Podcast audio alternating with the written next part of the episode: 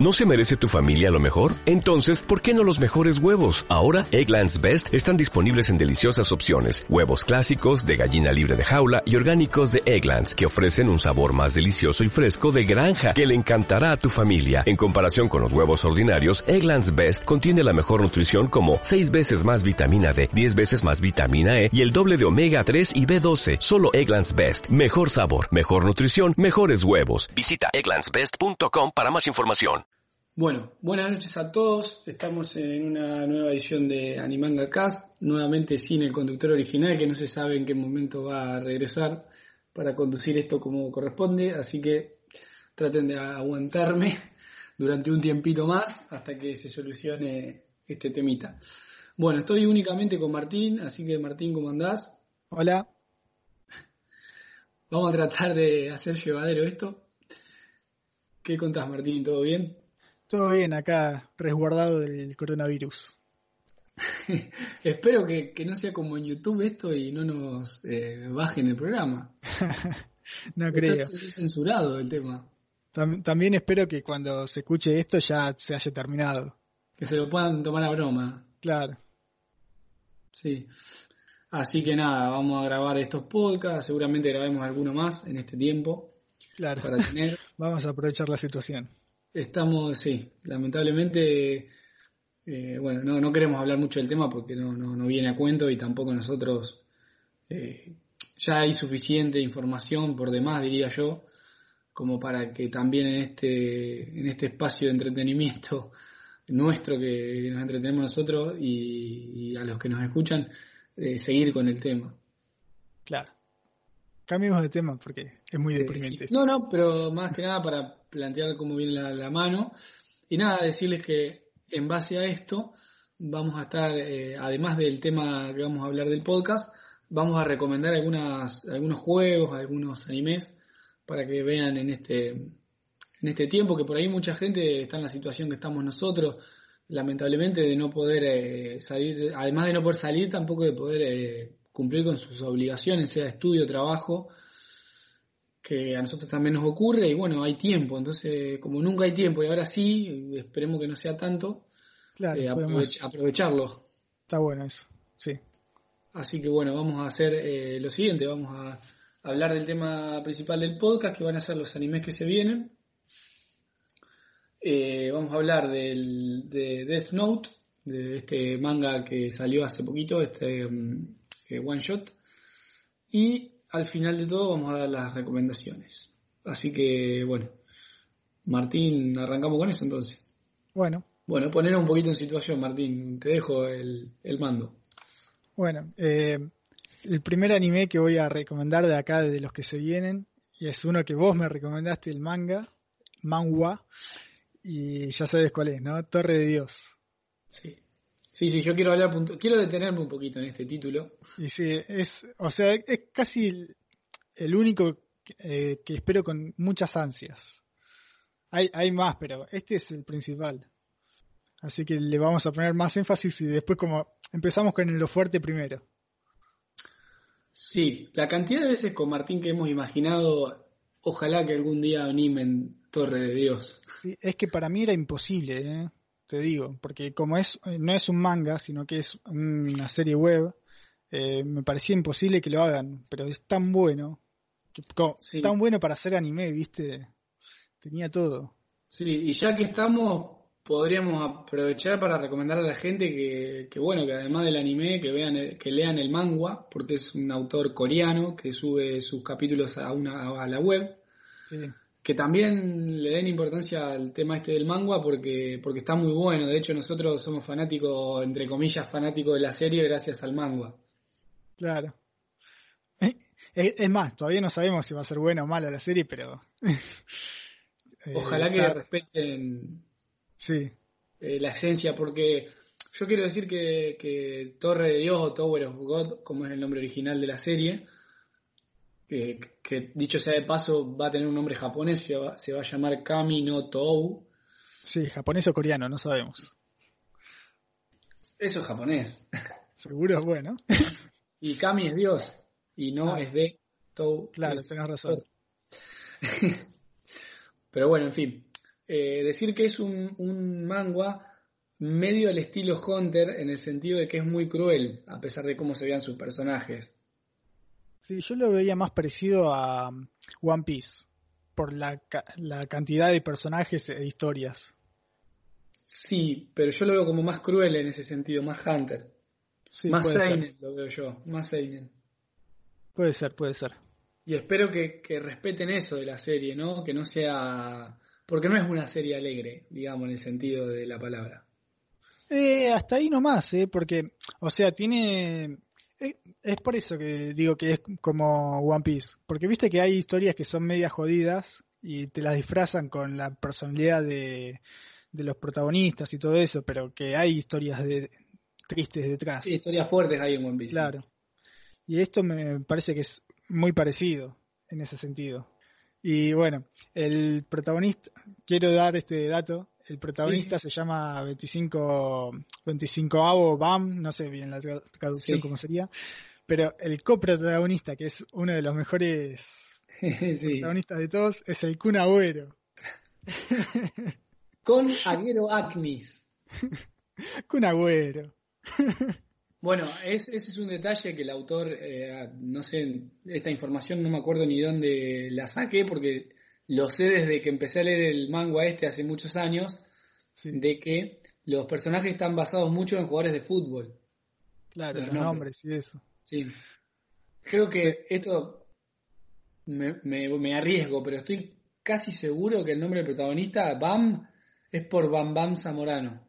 Ah, mira un jugador chileno de fútbol. Y hay muchos nombres que hacen referencia a esto. Tiene unos personajes con muchísimo carisma, una historia con un argumento súper original y muy bien llevada, porque la historia básicamente es de, escalar una torre, pero tiene muchísima originalidad dentro de eso. Es esto de escalar torres eh, es mucho pareciera que es una aventura épica, pero no porque tiene cosas muy eh, futuristas por ahí, tiene armas. Eh, la torre es como un mundo aparte. Sí, tiene un lore, un universo muy propio, no, no se parece a nada. Sí.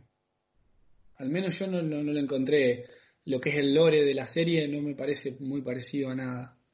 No, es porque aparte en cada piso cambia, cambia todo, cambia el entorno, cambia, sí. cambian las reglas. Sí, después tiene muchos detalles que no quiero hacer spoiler, pero cosas loquísimas que uno eh, en ninguna lógica entran y esta serie como que te da vuelta un poco eso. yo voy a hacer un poquito de spoiler.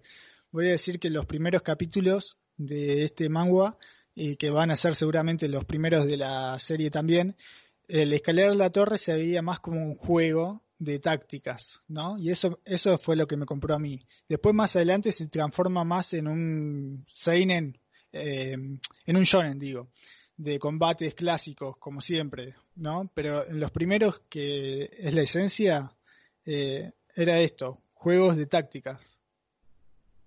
Sí, no, es una serie que a mí me encantó. Sí. Y está mal decir que es de mis mangas preferidos porque no es un manga, pero de la serie así, eh, estilo mangas o estilo cómics que he visto es de mis preferidas, sin dudas.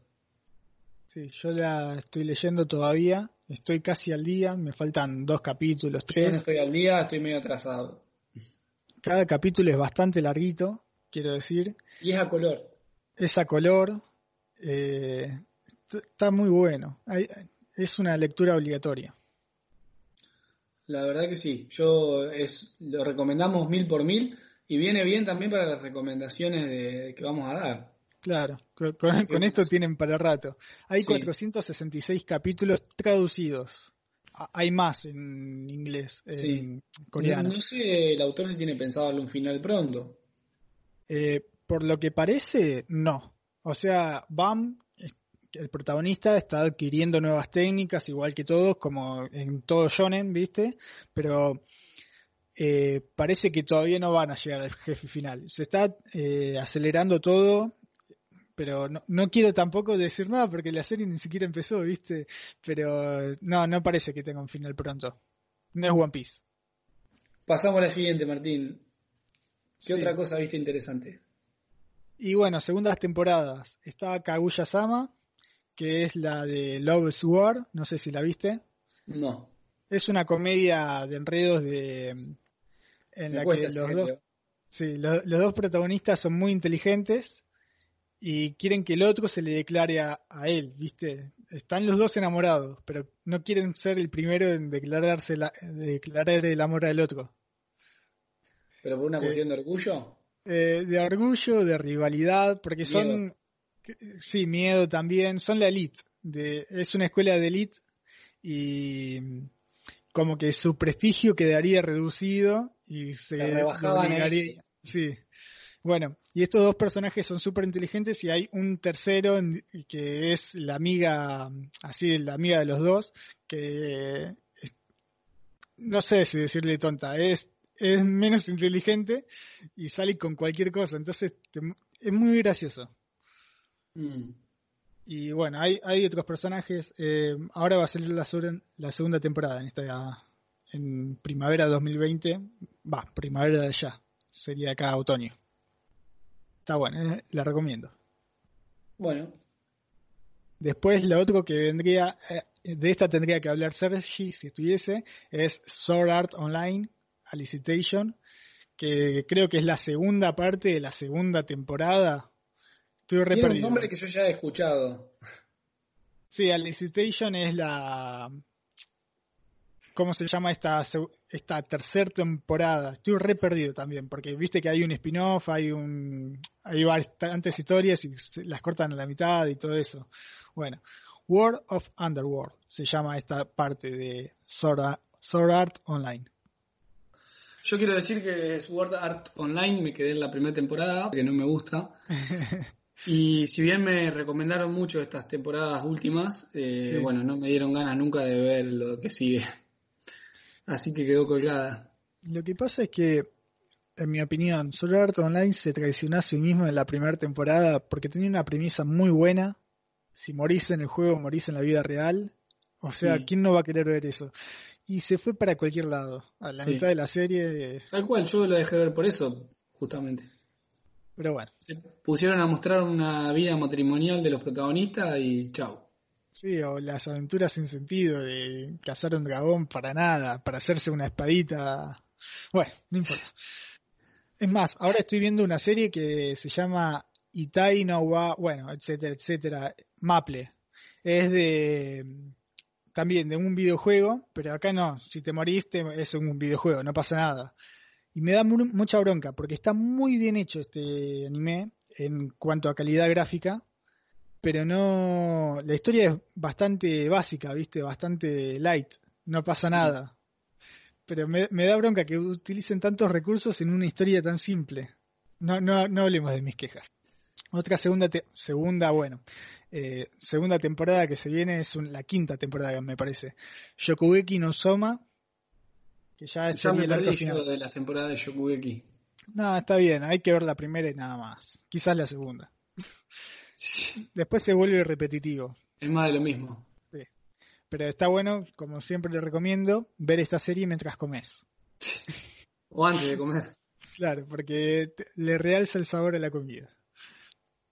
Después otra segunda temporada que viene es Fruit Baskets. Eso te iba a decir, Martín. temporada. Me llama mucho la atención. Sí. La primera temporada es viejísima porque yo me acuerdo. Una No, no, no, clásico. pero sí, no. Esto es el remake. Mm. Se, hizo el remake hace unos años, Ah, está. la primera temporada y ahora viene la segunda. Está, está bien, está bien. Porque yo vi Fruits Basket, pero vi la clásica. Sí. Que tenían temas medio jodidos en cuanto a um, sexismo. Bueno, eran otras épocas. Sí, Acá como Sí. medio lo acomodaron a la era actual sin perder la esencia de lo que era la serie.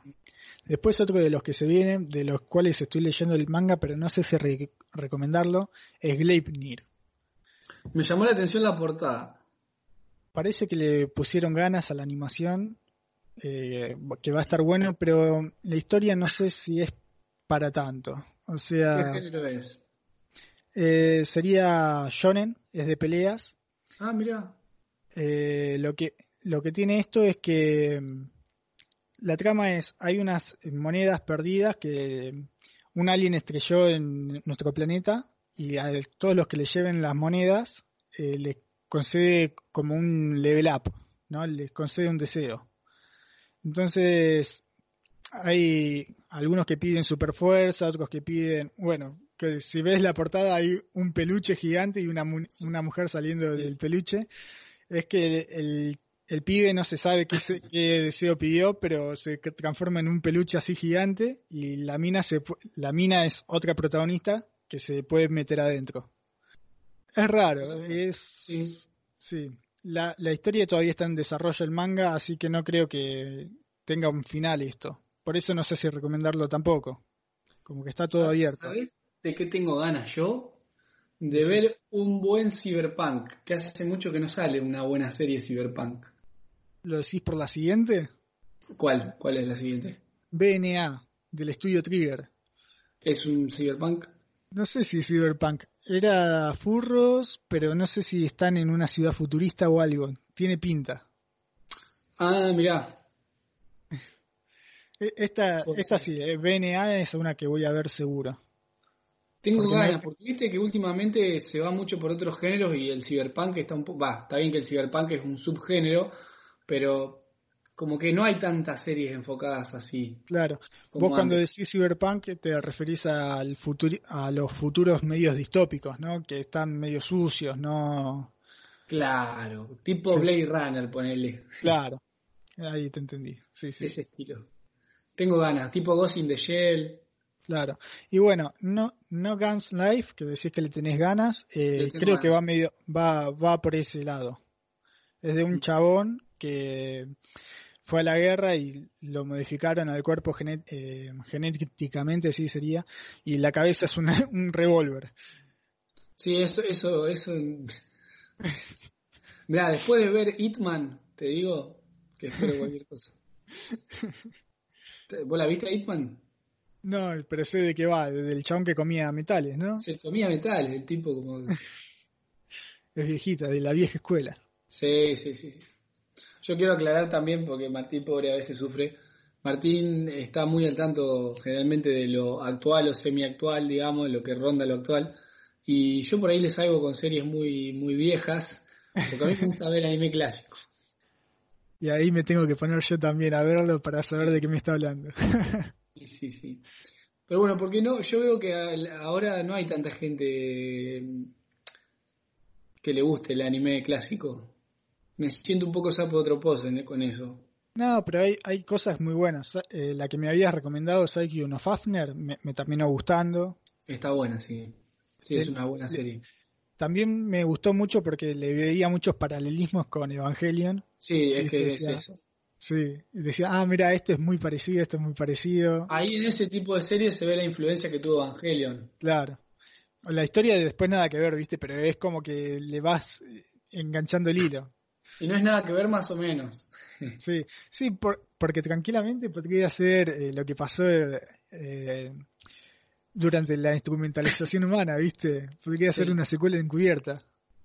Sí, bueno, sí. y otra viejita que no sepan lo que hablamos, Saukyo no Fafner es una serie mecha que toma muchas cosas de Evangelion, pero estamos hablando puntualmente de la primera serie de Saukyo no Fafner. Claro.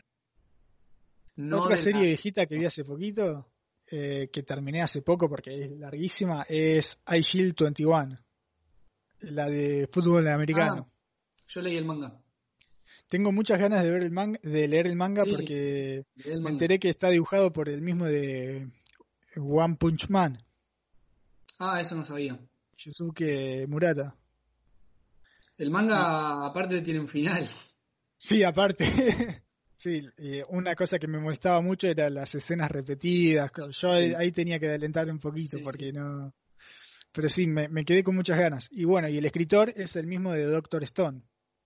Ah, el escritor mira. de iShield. Así que eso, o sea, me de, después de terminar la serie, como que me quedé más enganchado todavía. Sí. Y Luma es un capo. El protagonista, el diablo. sí, no, no es el protagonista, pero. Para mí sí es el protagonista. Bueno, bueno, es. De los es el fuera de broma, es de los mejores secundarios que hay en el anime. Sí. Es, es igual al de One Out. Es parecido. Solo que, que juega fútbol americano. pero hace las cosas de, malas formas. Sí, a mí también me gustaba ese personaje. Muchos personajes me gustaron de esa serie. Sí, Corita también, un capo, el gordito. Ah, sí. Vos sabés que lo leí hace mucho el manga de Ella Shade. Ya ni me acuerdo en qué año fue, pero hace rato. Y es que es viejito. Por eso sí, hace rato ahora. Que sí, que no, no se ve, yo trato de ver así cosas viejas también. No, es según el gusto de cada persona. También yo creo que hay muchos, muchas series viejas que con una animación actual le, como que le, daría más valor, porque por ahí ya la, animación vieja es como que la gente ya la ve cuesta un poco, cuesta un poco ver, sí, sí. Porque esa misma Saki no Fafner con una animación actual la gente la tendría mucho más en cuenta. Claro. Yo todavía no vi las películas para ver qué tal están, porque viste que hay veces que con solo ver la película ya está. Como... Cuando son películas recopilatorias. Claro, eso. A eso me refiero. Tipo Berserk, por ejemplo. Claro. Igual Berserk está lindo también ver la, la serie. La serie clásica de Berserk es muy buena, tiene muy buena animación. Sí. Aparte que eh, recopila lo, lo mejor de la historia para mí, que es la, la, Es buenísima esa parte. Sí, sí. Como que para mí, uh, nos estamos yendo mucho de tema. No importa, no importa. Para, para mí que Berserk estaba ideado todo, lo de la edad dorada, todo. Porque cada cosa la hace al milímetro, ¿viste? Está todo bien pausado, bien pensado, es redondo. Y como que, buenísimos. Sí, y cuando termina la edad dorada es como para mí, en mi opinión, como que ya no sabe el rumbo que está tomando, que está yendo por un lado, viste, la edad oscura, ahora es la edad mágica, pero como que va, va, va tanteando a ver qué onda, viste que metió sirenas inclusive ahora. Sí, estamos hablando del manga. Del manga, sí. Eh, como que por ahí ya sabe cómo va a terminarlo, pero que no sabe el camino bien. Sí. Pero la edad dorada estaba pensada de principio a fin.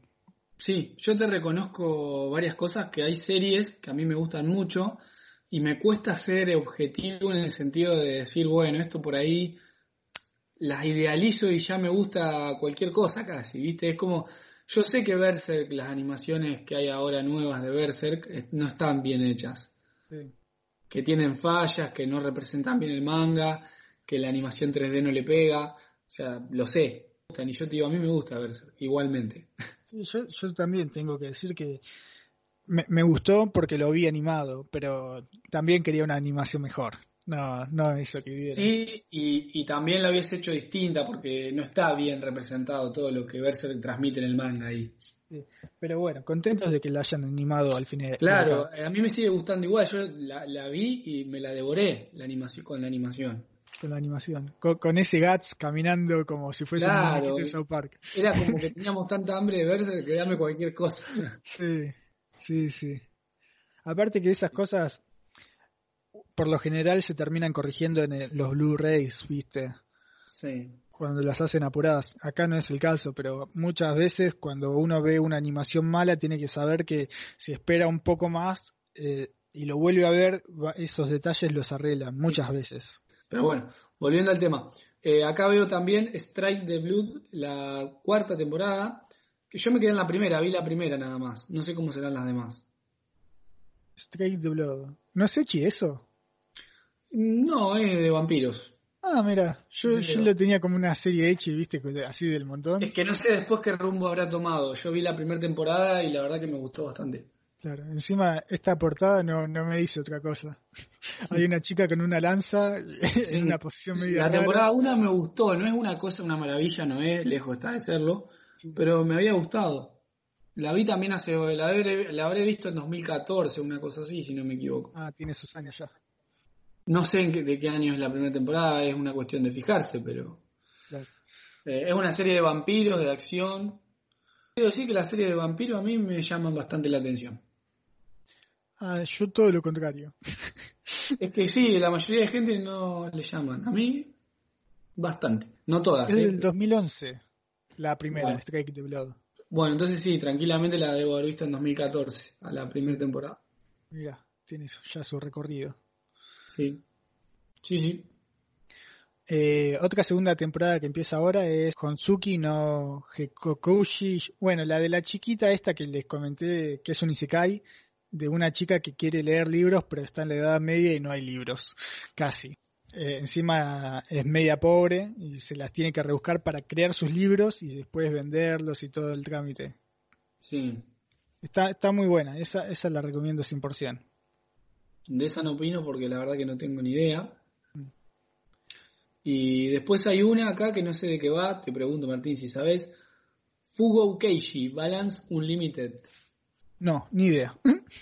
Bueno, esa también sale, no tenemos ni idea, si alguien sabe que nos deje en los comentarios de qué va. Y si es prometedora o no. Tiene pinta de buena animación, solo por la portada. Por eso pregunté.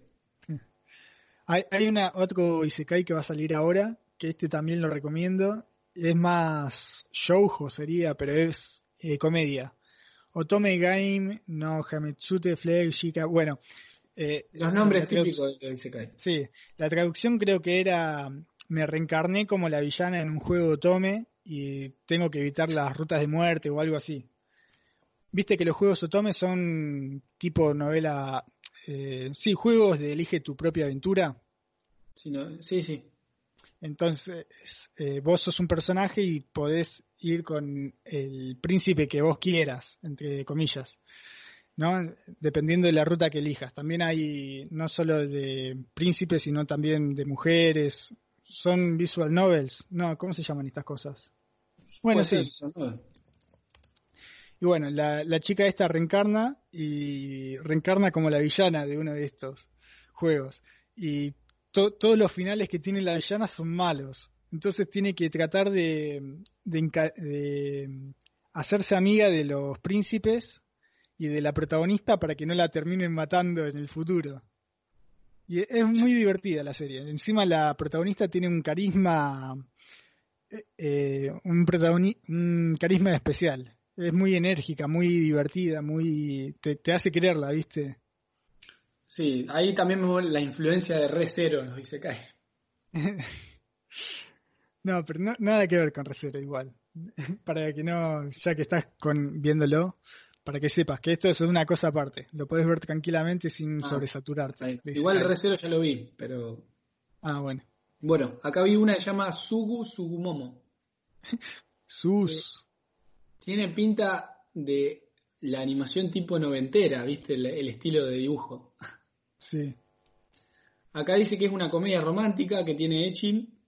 eh, es un escolar sobrenatural de acción. No sé. Sí, creo que esto es una segunda temporada. Sí, sí, sí, una segunda temporada. Sí, de una serie que salió hace, hace poquito. Que sí, e- es. Esta le gustaría a Minar, es Echi, me parece. Echi con comedia. Ya está tildado eh, Miller de. Del experto en esta área. sí. Hay, hay una muy importante. Kingdom, tercera temporada. No, ¿dónde está eso? No lo vi. Eh, abajo de la que me estás diciendo vos. ¿Cuándo sale eso? En esta temporada. En, el 6 de abril. Ah, y hay que hablar de algo también fundamental que vuelve Bleach. Vuelve Bleach, eso no sabía. Vuelve Bleach. Pero Por, que, eh, como el 20 aniversario de, de la serie, sí. van a hacer, eh, si no me equivoco, van a hacer un spin-off y van a adaptar el, el arco final. Ah, mira, buenísimo. Pero Vamos a ver con qué animación. Sí, hay que ver también la duración, porque lo pueden hacer súper rápido, o sea, ir de directo a lo que importa, o la pueden hacer eh, larguísima la serie. Pero yo creo que lo van a hacer de 26 capítulos, me parece. ¿Sí? Bueno, Sí, va a ser sí. corto entonces. Se van a quedar cortos. Va, te estoy hablando de mi opinión, ¿eh? no es información. Claro, yo creo que igual van a hacer una, tempo- una temporada de 26. Por ahí no, no, no adaptan todo, por ahí adaptan solo una parte, no sé. Pasa que las peleas de Bleach, como generalmente tienen power-ups, se puede Sí. hacer rápido. Sí, sí, sí. También lo que, esta es otra serie que yo digo, de las que digo, que a mí, esto, la gente, yo sé que a la gente de Bleach no le gusta, a mí me gusta Bleach. Entonces, como que a mí me da igual la historia de Bleach, cómo terminó y todo. Yo quiero verla animada igual. Claro. Por más, por más de los power ups tontos y todas esas cosas. Sí. No es de mis series preferidas, pero a mí me gusta Bleach. Le- eh, A mí tengo un gusto personal por Bleach por, por muchos motivos. Y cuando algún día hagamos un podcast de Bleach lo contaré. Y de hecho tengo el manga completo en, mi casa. Físico. Físico. Físico que son setenta y pico de tomo. Entonces yo decía, quiero ver la animada, no me importa. O sea, no me importa que el final haya sido una mierda y que tenga crítica. Yo la quiero ver animada igual. Así que la voy a disfrutar muchísimo, por más que sea mala. Te entiendo, sí, sí. Está bien. Es como yo con Fairy Tail. Mm. A mí Fairy Tail tampoco me llama demasiado.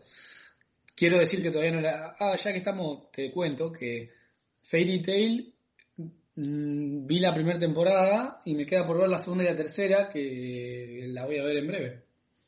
Igual yo te recomiendo que leas el manga más que... Porque tiene esto de los shonens que cuando van a hacer un ataque empiezan a... y se quedan media hora. No, es, de, los estudios de animación eso. Sí, o, te reciclan escenas, por eso, yo si se pueden leer el manga, prefiero que se lean el manga. Sí. Eh, cerramos con Kingdom, yo tengo muchas ganas de verla.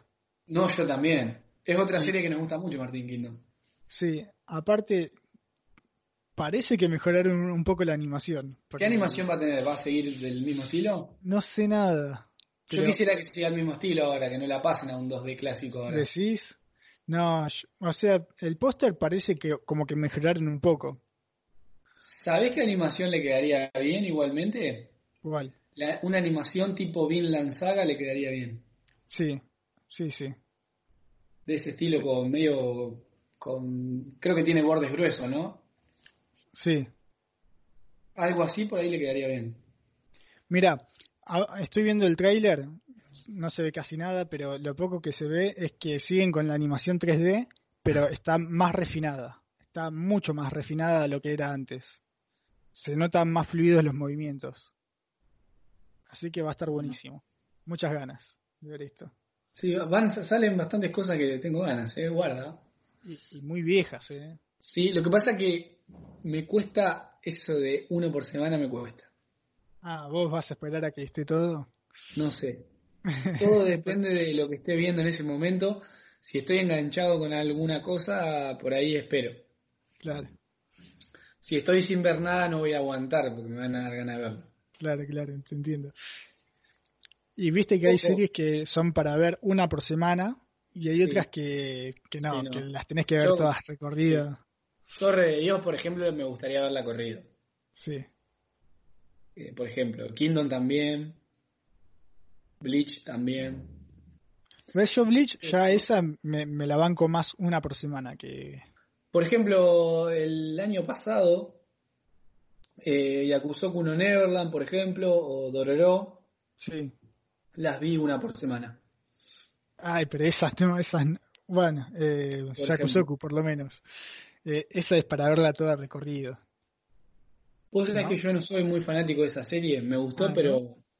Y encima me re lo que viene, todo. Uh, que viste imágenes y eso. Fue sin querer. En Facebook me spoileo. Sí, yo, voy al día, ya está por terminar. Ah, bueno. por ahí me leo el manga después cuando termine y ya está. Tiene un dibujo muy lindo el manga. Es muy europeo. Pero no soy muy fanático de esa, ¿eh? Dolorosi me gustó más, pero viendo uno por semana venía bien. Sí. Pero pues yo sé que Dororo era una serie clásica, se notaba en su estilo. Claro. En cómo cuenta la historia, en todo. Entonces sentía ese apego por la serie. Dororo es perfecto para ver así pausadamente, no, no, no traértela toda de una. A mí me gustó, viste, yo soy, como me gusta, también es por tus gustos, ¿no? A mí como a mí me gusta el anime clásico, esa serie era muy clásica. Sí tenía un avance clásico, medio lineal. Claro, se notaba eso de, del autor. Sí, a mí me gusta eso. Vos que pedías Cyberpunk, ahora van a, este, estrenar otra de mm, Ghost in the Shell. Esta la produce Netflix, la produce Netflix y va a tener modelos 3D, así que no sé, yo la mm. quiero ver. Va, mm. va a estar hecha en 3D, ¿viste? Sí. Sí, yo también la quiero ver, olvídate que sí. Me gusta la saga Ghost in the Shell. No, no estoy muy seguro si va a ser eh, precuela de la serie, eh, secuela de Arais o si va a contar lo mismo de Arais. ¿Sabés lo que voy a hacer Martín, yo? Cuando salga, Sí. a medida que salga me la voy a mirar de cero todas las temporadas que hay, todo. Porque Ah, todo, todo. Todo, sí. Película incluida, todo. Así llego a esa serie bien metido. Todo fresco. Porque vos sabés que la, la fui viendo, yo vi todo lo que hay de Ghost in the Shell, pero Sí. las vi muy separadas en el tiempo. Y si bien me acuerdo, es como que no me acuerdo bien la relación de una cosa con la otra. Claro. ¿Sabes lo que te recomiendo yo? Que no la veas cronológica, o sea, no la veas en orden de que fue emitido, sino que la Sí. veas cronológicamente, que Y empieces por eso, Arais, empieces por Arais y después te vayas con las clásicas y después las películas. Podría Porque ser eso. En. Arais La es- película del 95 es de mis películas preferidas del anime. sí, se la rebanca hasta el día de hoy. Nada, es impresionante la película esa, lo que me gusta. Está muy buena. Y la Junto segunda con Akira, es que era otro, otro, otro modelo de creación, ¿viste? a mí me encanta eso. La- las películas de ahora también están buenas, pero esas como que se sienten nostálgicas y lindas. Me encantan, me encantan esas películas. Tienen otra, no sé, otro espíritu. Era como mm, esta serie, la Megalobots. Sí. Ya, igualmente ya es- esto es hablar de sensaciones y cosas, ¿no? Porque es muy subjetivo todo. Pero a mí, no sé, me transmite esas películas así noventeras, o bueno, en el caso de, de Akira del 89, con ese estilo gráfico, no sé si gráfico, no, de estilo de animación, no sé, era como que me transmite otra cosa, ¿viste? No sé. sí. Como que me da más serie, no sé, no, no es, no es correcto, pero es como que me transmite más, como que los personajes son más serios, más, más enteros. Sí, tienen otras otra forma de, de verse, de expresarse. Sí, otra, transmiten otra cosa, exactamente. Eso mismo. Sí, Bueno, hablando de películas, se viene la, la última, espero yo, de Evangelion. espero, o sea, que, que cierren ya el arco. La 3.0 no las estoy más las películas, Martín. 1.0. Yo sí, y como que cambian la historia a partir del segundo impacto, y ya eh, la película 2 y 3 son todas cosas nuevas, El- sobre todo la 3.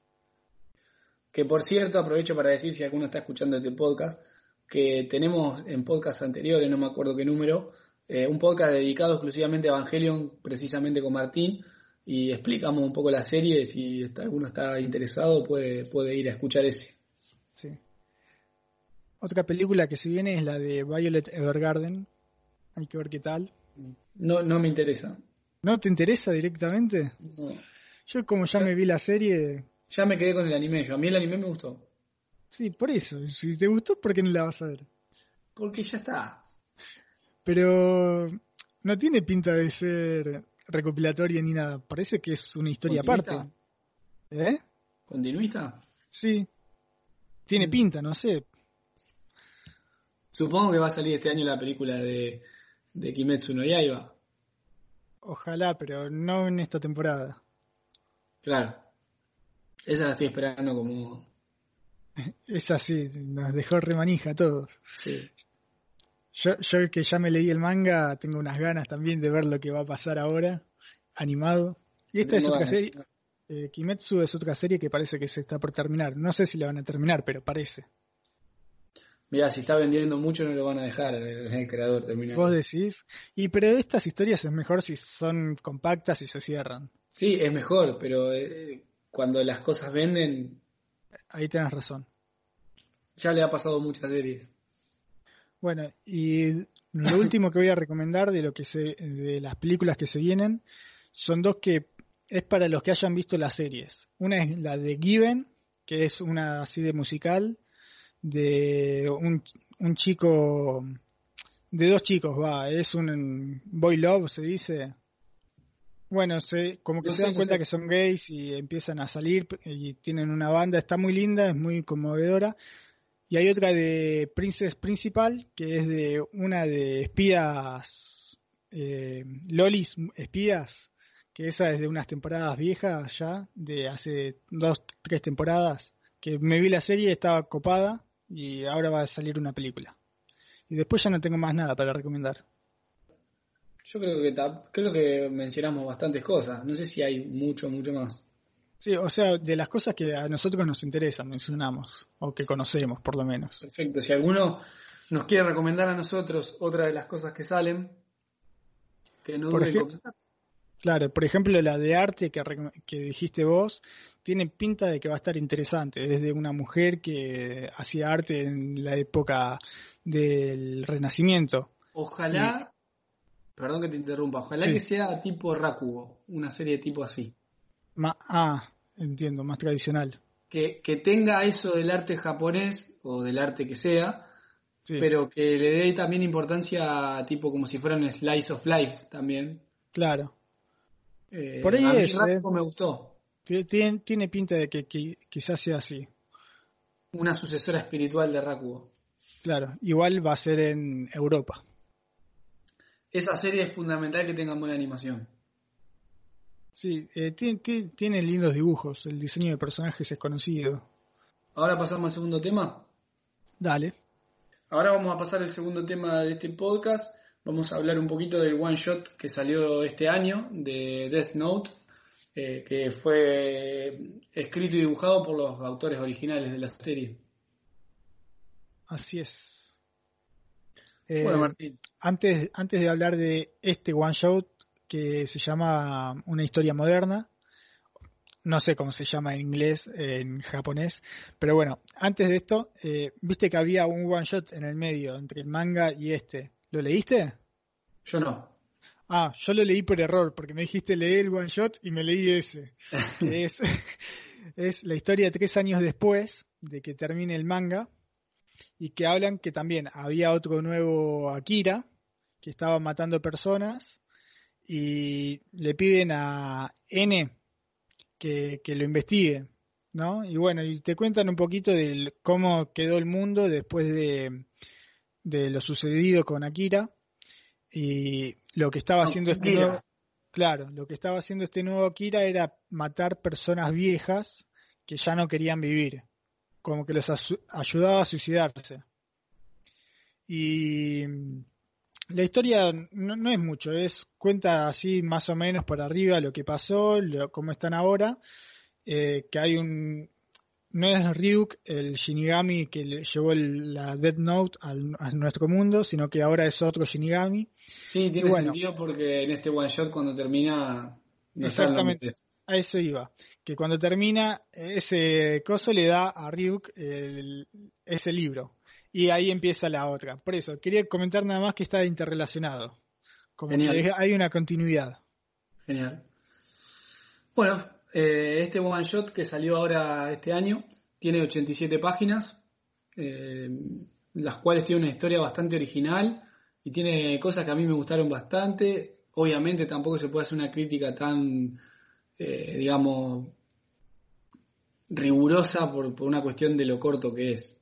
Sí, tiene cosas muy buenas y hay algunas cosas que me chirriaron un poquito, que bueno, ya vamos a discutir. Bueno. Pero empecemos por los detalles técnicos. El dibujo está genial. Está muy bueno, sí, sí. Todo muy clarito se ve. Sí. Está, está muy eh, encima clarito y muy definido. Y tiene las tramas, eh, hace las líneas, viste, chiquitas para hacer las sombras. Eso me encanta. Eh, o sea, también utilizan, viste que utilizan como una pegatina para hacer las, los grises bueno, eso lo utilizan, pero también le dan a la trama, como que no se quedan todo en eso. Está muy cuidado el dibujo. Eh, muy lindo el blanco y negro todo. Sí, a mí me gustó bastante el dibujo, muy fiel al estilo clásico de Death Note. Y, y se ve moderno aparte. Se ve moderno, sí. Bueno, después, respecto a la serie original, algunos personajes se ven, han quedado. Sí, los policías. Eh, Ryuk. mismo, sí. Y bueno, N. Y para de contar. Bueno, obviamente los que murieron no van a aparecer. Igual aparecen. Te, ponen así un flashback chiquito y ah, listo. Bueno, sí. Bueno, y nada, este one shot eh, te muestra la historia de un, de un chico que no era inteligente como el Kira anterior, pero sí era muy bueno para los acertijos y para planificar, digamos. Sí, antes que sigamos, esto tiene spoilers. Si no leyeron el manga, léenlo. Va a tener spoiler porque es muy cortito, si no, no tenemos de qué hablar. Claro, por eso. Paren acá, lean y vuelvan. Ahora sí, es muy inteligente, no tanto como Akira. No tanto como Akira, eh, en el sentido de, la, de ser inteligente de manera práctica, digamos. Este personaje nuevo se, es, tiene un coeficiente intelectual alto, pero eh, realmente es bueno con los acertijos y ese tipo de cosas, no tanto para la vida. Es una inteligencia diferente, porque viste que no, no es la misma inteligencia. Por ejemplo, Riquelme, jugador de Boca, Justo Riquelme a nombrar. Bueno, no, no parece que tiene todas las luces cuando habla y todo eso, pero es un genio. Dentro de la cancha era un genio. Vos que sos de River, no lo podés negar. o el burrito no, No, lo que vos te referís es que, hay inteligencias que están muy enfocadas a una cosa. Claro, hay diferentes inteligencias. Y este pibe, lo que tiene, este nuevo Akira, lo que tiene es una inteligencia muy buena para resolver puzzles. Acertijos, como decís vos, eh, adivinanzas, todo esto. Todo esto que te mide el coeficiente intelectual, por eso le daba muy alto. Claro. El protagonista eh, se llama Minoru Tanaka, pero acá lo vamos a conocer más como Akira, en vez de Kira, Akira. Sí, que también hace referencia a cómo el mundo eh, tomó, eh, cómo fue el impacto del, del, Kira, del primer Kira, digamos. Claro, ya es un símbolo. Ya es, un, es parte de la historia de Japón. Sí. Y bueno, por ese motivo también se le pone Akira como el nombre. Exacto. Y también el A adelante es por cómo se manejaba este nuevo Kira, que no tenía nada que ver con el Kira anterior. Claro. Eh, haciendo un inciso en el one shot anterior, N, que es el que le pone este nuevo nombre a Kira, eh, no, se le, no, no le puso nombre al otro, al que estaba matando antes, porque no, no, lo veía inteligente y pensaba que ponerle un nombre como Kira era insultarlo aquí al verdadero Kira y a él que murió por Kira. Entonces, como que lo, odiaba. Pero bueno, volvamos a este manga. Sí. Sí, en este caso, ni bien vio las acciones que había tomado Akira con el cuaderno, eh, N se dio cuenta que realmente era inteligente enseguida. Claro, que, no era como el anterior. Que no era como, era como el primero. Sí. Bueno, entonces este, este chico, al, al recibir el cuaderno de Ryu, como siempre, Va, como siempre no, porque el anterior no, pero como en el primer Death Note, eh, se encuentra un poco indeciso, digamos, de no saber cómo manejarse ante tal porque situación, pero sí sabía... Empieza la historia, bueno, con Ryuko recibiendo el libro y como que parece que va enseguida a dárselo a este nuevo chico, ¿no? Pero lo que pasa es que en realidad esto es como es el presente, pero lo, no es cuando se lo da realmente, se lo había dado en el pasado. Eso es medio confuso al principio de la historia. Sí, es que en realidad el, mismo que recibió el cuaderno le pide que venga dentro de tres años. Dentro de tres años, por esto que dice, y esto me pareció muy inteligente, de que ahora toda la ciudad, la ciudad está grabada, todos los movimientos, ¿viste? Entonces eh, no puede tener una conversación con Ryuk en medio de la plaza si es que alguien más lo va a ver. Entonces por eso le pidió que aparezca desde el piso. Me pareció súper inteligente eso. Sí, le preguntó si podía primero. Claro, claro. Eh, es un muy buen detalle porque viste que una de las cosas que hace N para tratar de encontrarlo es mirar todas las cámaras de seguridad y todas las cámaras de seguridad de los alrededores. Pero ¿quién se va a poner a fijarse de, de tres años atrás, viste? Como que no te da el tiempo para ver, ver por todos lados si apareció. Entonces eso me pareció una muestra muy grande de brillantez por parte por parte del personaje, pero por parte de los escritores de la, del manga. Eh, eso me encantó. Recibe el cuaderno. Él, él realmente se encuentra, se encuentra sorprendido ante la, ante la situación, pero realmente no es como en el primer Death Note, que como que está medio indeciso. Él sabe realmente que ese cuaderno tiene ese poder. Claro, porque ya, ya todos los eventos pasados ya sucedieron. Claro, Entonces, él conoce los eventos pasados Entonces sabe que realmente tiene su poder, el poder ese, pero nunca se esperó que él tenga que actuar bajo ese con ese cuaderno. Claro. Entonces, bueno, decide que aparezca Ryuk de nuevo entre tres años y ahí idea un plan para no tener que matar a nadie y desligarse completamente del cuaderno, de la responsabilidad. Eh, para sacarle beneficio, porque si él quisiera no tener la responsabilidad, lo podría guardar en un cajón y listo. Pero él quiere sacarle un beneficio. tenía miedo que ese cuaderno llegue a manos de otro. Mm, sí, no, porque lo termina dando. Pero al principio él dice que prefiere responsabilizarse él que caiga en manos de otra persona que por ahí hace un desastre. Claro, y se lo venden al presidente de Estados Unidos. ¡Wow! bueno, la cosa es que, ya me adelanté, ya conté el final. la cosa es que recibe el cuaderno después de tres años y empieza a, a ver los alcances de Ryuk. ¿Qué, ¿Qué tanto puede hacer Ryuk para sacarle para él sacar beneficio del cuaderno, sin tener que usarlo. Que, también fue inteligente eso de ver la distancia que Ryuk podía aparecer. Sí, y hasta ahí, porque viste que Ryuk le dice, y bueno, pongámosle que 14 kilómetros, porque lo decide en ese momento. Si, y si justo la estación de cable le quedaba más kilómetros, se jodía. Para mí, ahí ya fue uno de los primeros fallos que tuvo. Está bien que se la pudo haber rebuscado de otra forma, pero lo que tendría que haber dicho era si podía más de tantos kilómetros para empezar, ¿viste? Si podía estar a 25 kilómetros. Cosa de ya sentirse seguro dentro de la distancia en la que podía recorrer para hacer su plan. ¿Se entiende? Como que se la arriesgó y es algo que Ryuk decidió en ese momento, porque ni siquiera tenían que ser 14 kilómetros.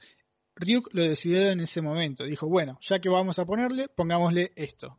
Y ahí fue. ¿No? Sí. Pero bueno, más allá de ese detallito, eh, dice 14 kilómetros y la estación de televisión le quedaba 12, entonces le dijo, bien, puedes ir hasta esta estación y hacer lo que te pida. Entonces, el plan es vender la Dead Note. Nadie se lo esperaba. ¿Viste el meme ese que aparece Ryuk y le da la, la, libreta de la muerte a este nuevo Akira y le dice, solo hay tres reglas, y Akira le pregunta, ¿la puedo vender? Solo hay cuatro reglas. Como que cambia de decisión enseguida. Está muy bueno.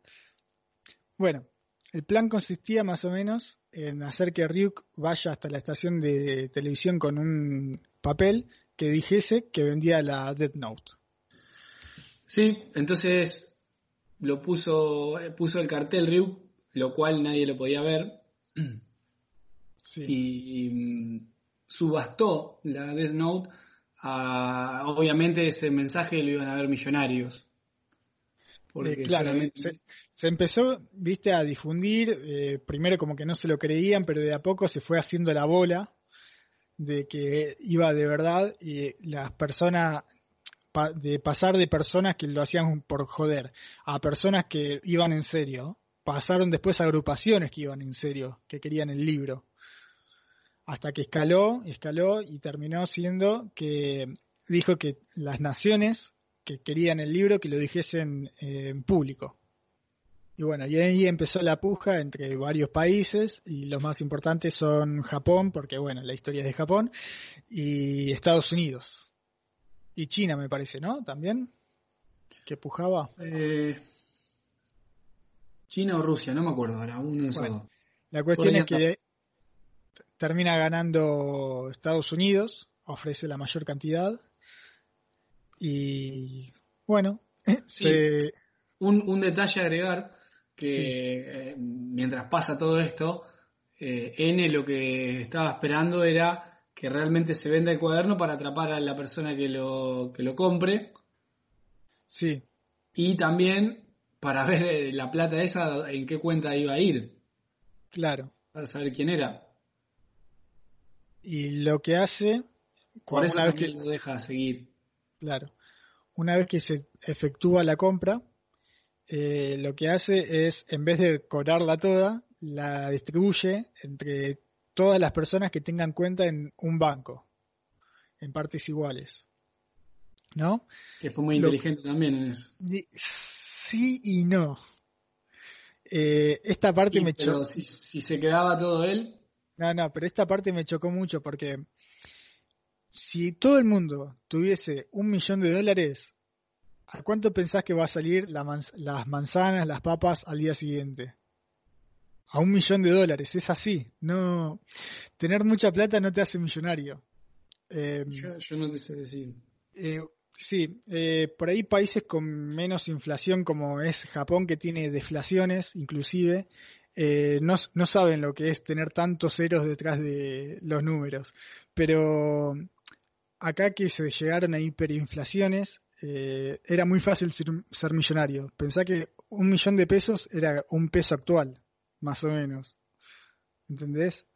Si, si le das plata a todo el mundo, eh, la inflación... Se, bueno, eh, estoy hablando de hipótesis desde el lado de la economía, que es lo que estudio, pero no, no, no sirve de nada darle plata a todo el mundo.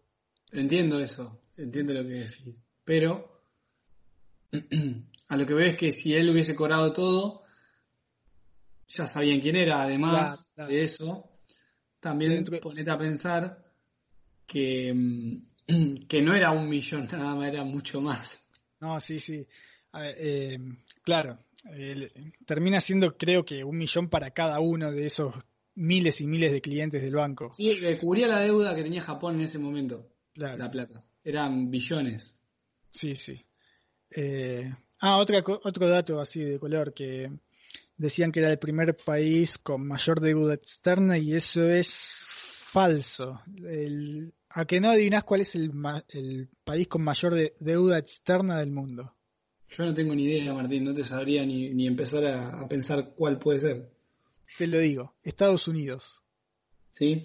Sí, porque lo que hace en Estados Unidos es eh, emitir bonos y todo el mundo quiere los bonos de Estados Unidos porque tienen riesgo cero, porque se pagan en dólares, porque son los que emiten dólares.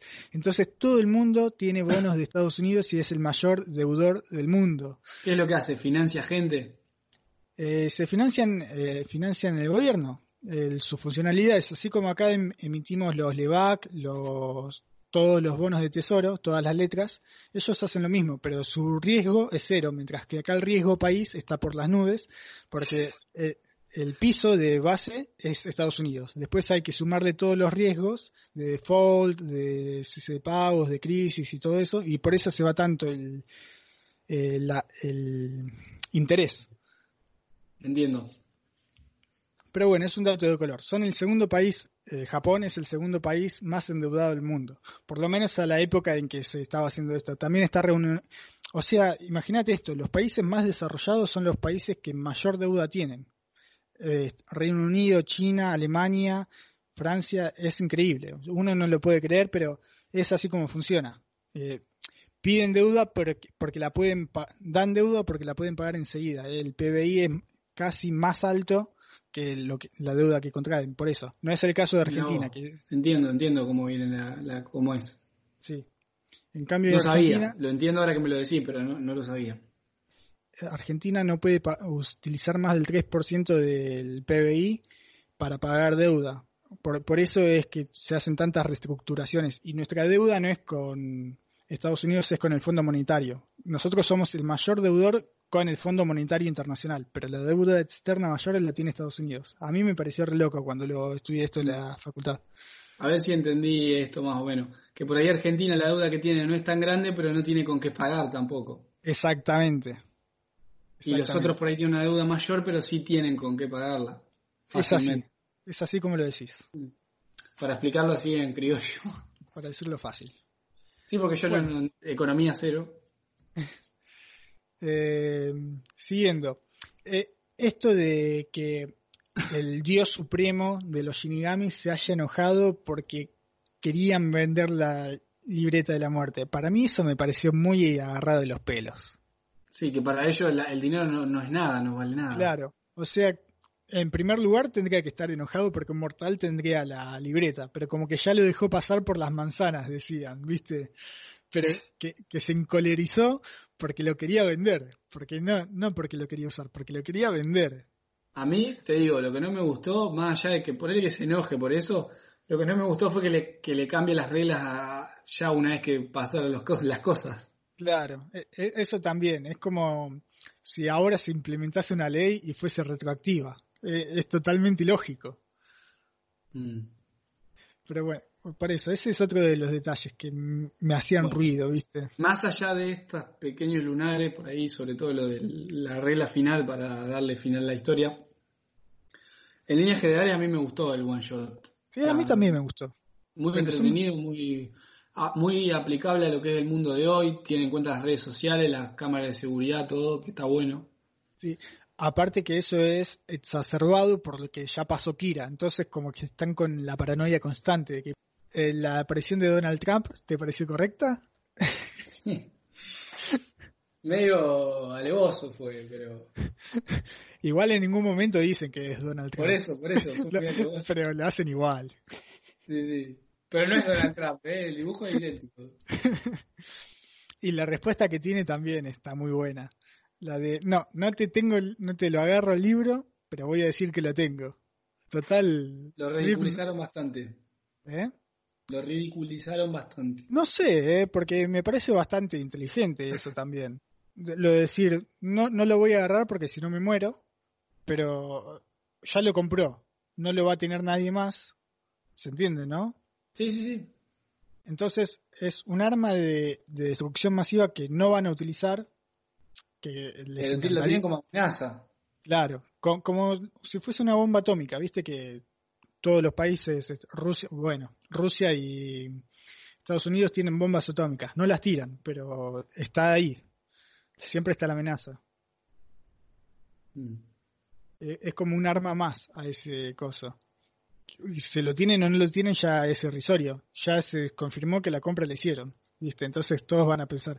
También les puede jugar en contra, porque si empiezan a morir gente de manera sospechosa, todos van a apuntar a Estados Unidos por ahí cae una nueva libreta, la tiene otra persona y queda en Estados Unidos. Exacto. Que, por ahí, por ahí la historia, porque dicen también que quizás eh, va, va, a haber una nueva historia de Death Note. Estaría lindo, ¿eh? Y por ahí eh, puede ser un tema del argumento este, que vuelve a caer una libreta y como hay muertes eh, así tan repentinas, es una buena coartada del que tiene la libreta de que es Estados Unidos el que lo hace. Se sospecha, sí.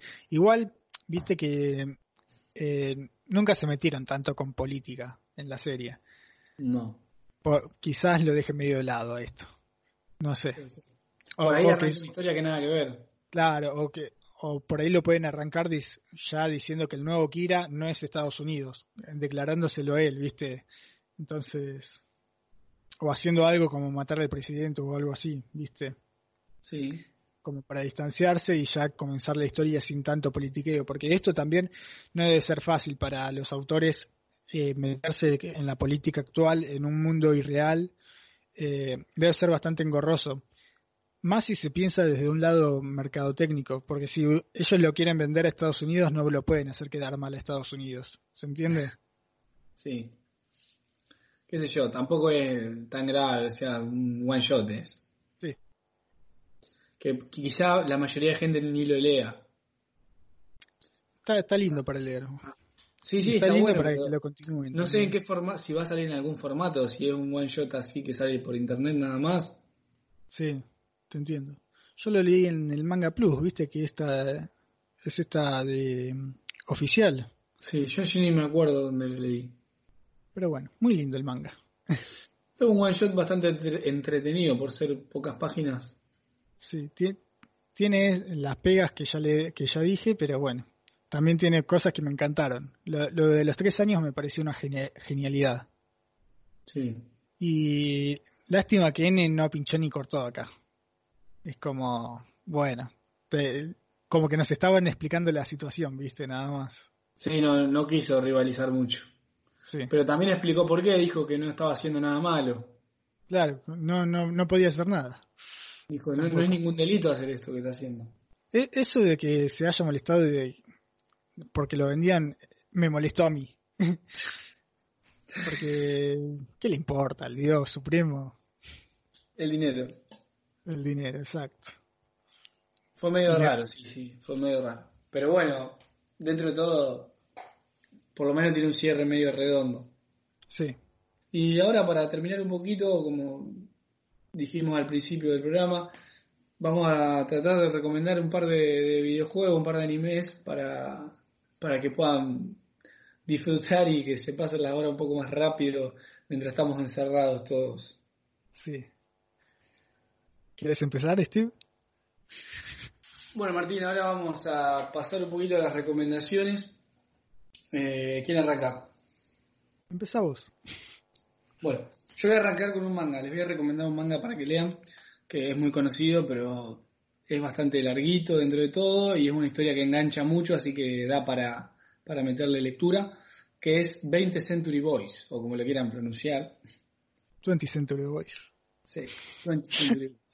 De Naoki Urasawa, de creador de Monster, que bueno, es un seinen tipo thriller eh, de este hombre y que no es, o sea, es popular dentro de la gente que lee manga, pero como no tiene adaptación al anime ni nada, por ahí a mucha gente se le pasa por alto y es un buen manga como para meterle, meterle ahí un par de horas. Sí, yo también eh, lo leí, está muy bueno, tanto ese como el que sigue, 21. Eh, sí. Para ver la historia completa tienen que leer 20 Century Boys y después 21 Century Boys que son bastantes capítulos, eh, aviso. Son como más de 250 seguro. Bueno, pero es la idea para pasar el tiempo. Exacto. Bueno, ya que estamos, recomendamos Torre de Dios, que lo que va a salir en anime, que lean el manga. Ya que Obligatorio. Le metemos esos dos, esas dos recomendaciones de, de manga. Sobre, sobre todo si les gusta Hunter y One Piece, les va a gustar esto también. No, o sea, como para dirigir al público. Si les gustan esas series, esta también les va a gustar. 20 Century Boy es algo más pausado, más tranquilo, es un, thriller, un seinen. Más tipo Monster. Como decir, que es del mismo autor, más tipo Monster. Lo que tiene Urasawa es que cuenta muy bien las historias. Las va contando, viste, detalle por detalle. Te engancha, mucho. Es muy adictivo. Sí, el tema tiene problemitas con los finales, pero bueno. Eh, pero no estaba tan, o sea, se iba a la mierda, pero no estaba tan mal. Está mal, pero no tan mal, como dice claro. O sea, a mí me gustó y listo. bueno, Martín. Eh, bueno, si estamos con manga, yo también recomiendo uno que terminé hace poco, que es Suicide Island, eh, Shisatsutou, es así como se pronuncia en japonés, Shisatsutou. Suicide Island lo buscan. Es la historia de unos suicidas que tras fallar en su intento de suicidio, el gobierno de Japón los envía a una isla para no hacerse cargo más de ellos, porque cuestan dinero de impuestos supuestamente. Es eh, bastante distópico, ¿no? Lo que estoy contando. Bueno, y en esta isla en esta isla llena de suicidas no tendría por qué ser un Battle Royale, eh, es más una historia de sobrevivencia, pero como que se van formando grupos y leíste El Señor de las Moscas o viste la película? No. Bueno, es más o menos eso. Eh, los chicos son más grandes, no son un chico, unos chicos del coro de la iglesia que se vuelven locos, sino que son personas adolescentes y más grandes que tienen conocimientos, pero como que unos deciden que ya que están en una isla sin, sin leyes, vivir sin leyes, mientras que otros deciden vivir con normas y respetarse y vivir en una anarquía pacífica. Y bueno, y se van pensando los conflictos y está bueno. El dibujo quizás no destaca mucho, pero cumple. Te cuentan algunas cosas de supervivencia, de casa, de agricultura y te entretiene. ¿Y cuán largo es? Y son 168 capítulos. También para rato. ¿Eh? Tienen para rato. Sí, pero se leen en nada, eh, es muy adictivo también. Bueno, eso, eso es lo importante ahora que hay, supuestamente hay tiempo. Sí. Bueno, eh, bueno, yo ahora voy a recomendar un, juego, no voy a recomendar ningún juego puntual, les voy a recomendar un género de videojuegos que se aplica bastante a esto, que son las aventuras gráficas cualquier aventura gráfica que puedan jugar, jueguenlas. Yo si quieren les voy a dar un par de títulos eh, para que anoten si no la jugaron. Eh, bueno, el Runaway, eh, Road Adventure es una. cualquier juego de la saga Monkey Island, el Day of the Tentacle, el Green Fandango, el Full Throttle, cualquiera de todos esos juegos o todos, de algo más actual, puede ser em, eh, la, saga de Ponia, que es muy interesante, muy, muy divertida, al estilo Monkey Island, puede ser with Park, que es una historia tipo Maniac Mansion, el aspecto gráfico y las mecánicas de juego. Eh, todo ese tipo de juegos así creo que se adaptan bastante a cuando uno tiene tiempo para, para más que nada point and click. Esto vas a hacer un especial también, me imagino. Sí, algún día voy a hablar puntualmente de todas. Un programa especial, porque vos, vos tenés muchas ganas de hablar de esto. sí, es mi género de videojuegos preferido. Y Yo voy a recomendar un juego que es lo único que juego casi, que es el Hearthstone, es un juego de cartas tipo Yu-Gi-Oh! Van a cambiar el modo de recompensas, así que para los nuevos jugadores va a ser un muy buen momento para empezar a jugar porque te van a dar eh, mazos ya construidos y es muy divertido el juego.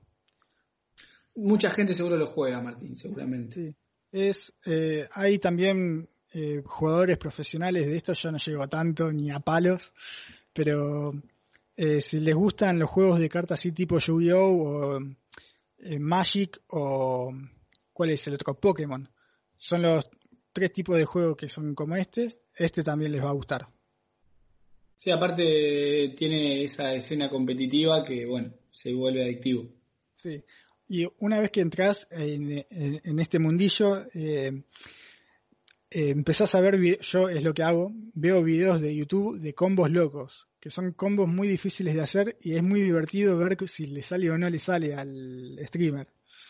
Así que ese es otro, otro punto que por ahí los engancha. Hay mucha gente que ya no juega al juego, pero que siguen viendo los videos esto porque de verdad es muy entretenido de ver también. Bueno, eh, bueno, para terminar yo voy a recomendar un anime, más que por la calidad, que no digo que no la tenga porque tiene, pero bueno, no es de los animes mejores que uno se puede encontrar sino más bien por la, por la longitud que tiene, por, lo que, por lo largo que es, voy a recomendar Sayuki Series, la, la serie de Sayuki, que tiene varias, varias temporadas de anime, de bastantes capítulos. A ver, voy a mirar bien. La primera temporada del año 2000, eh, que tiene 50 capítulos, después hay ovas películas, después la segunda que es Sayuki Reload, que es del 2003, tiene otros 25, Reload Gunlock, que tiene otros 26, y todo así. Y tiene... Iba a decir, esto sigue emitiéndose, me parece, ¿no? Hace poquito me parece que salió una nueva temporada. Sí, en 2017 salió una. Claro. Sí, es, son tipo distintas temporadas de, de Sayuki. Y bueno, ya que hay tiempo, si, porque está por ahí mientras uno estudia, trabaja, lo que sea, se vuelve un poco más difícil de seguir porque es muy larga o series largas. Eh, así que bueno, este sería un momento como para ver algo así que requiera de tiempo. Si realmente les engancha la primera temporada y quieren seguirla, es una serie que a mí me gusta bastante. Está bien, yo no la vi, por ahí te sigue el consejo. eh, sí, vos tenés un par de cosas que te dije para hacer podcast, Martín. Sí, sí. Mirá eso y después vemos de Sayuki. Porque se va a hacer largo el tema. Igual tiene los mangas de Sayuki, por ahí tiene manga también, si les interesa más que el anime también. Mm. Ah, quizá le pegue mejor una leída al manga, entonces. Aparte de lo que tengo que leer.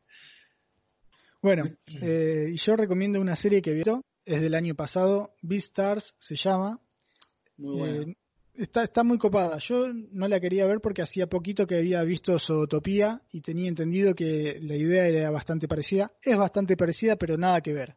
O sea, tienen los mismos problemas de esa sociedad en la que carnívoros y herbívoros conviven, pero eh, esto se centra más en un drama escolar de primeros amores y todo eso, y hay un entretejido político detrás. Eh, está, muy curiosa, muy adictiva, como ya vengo diciendo bastante.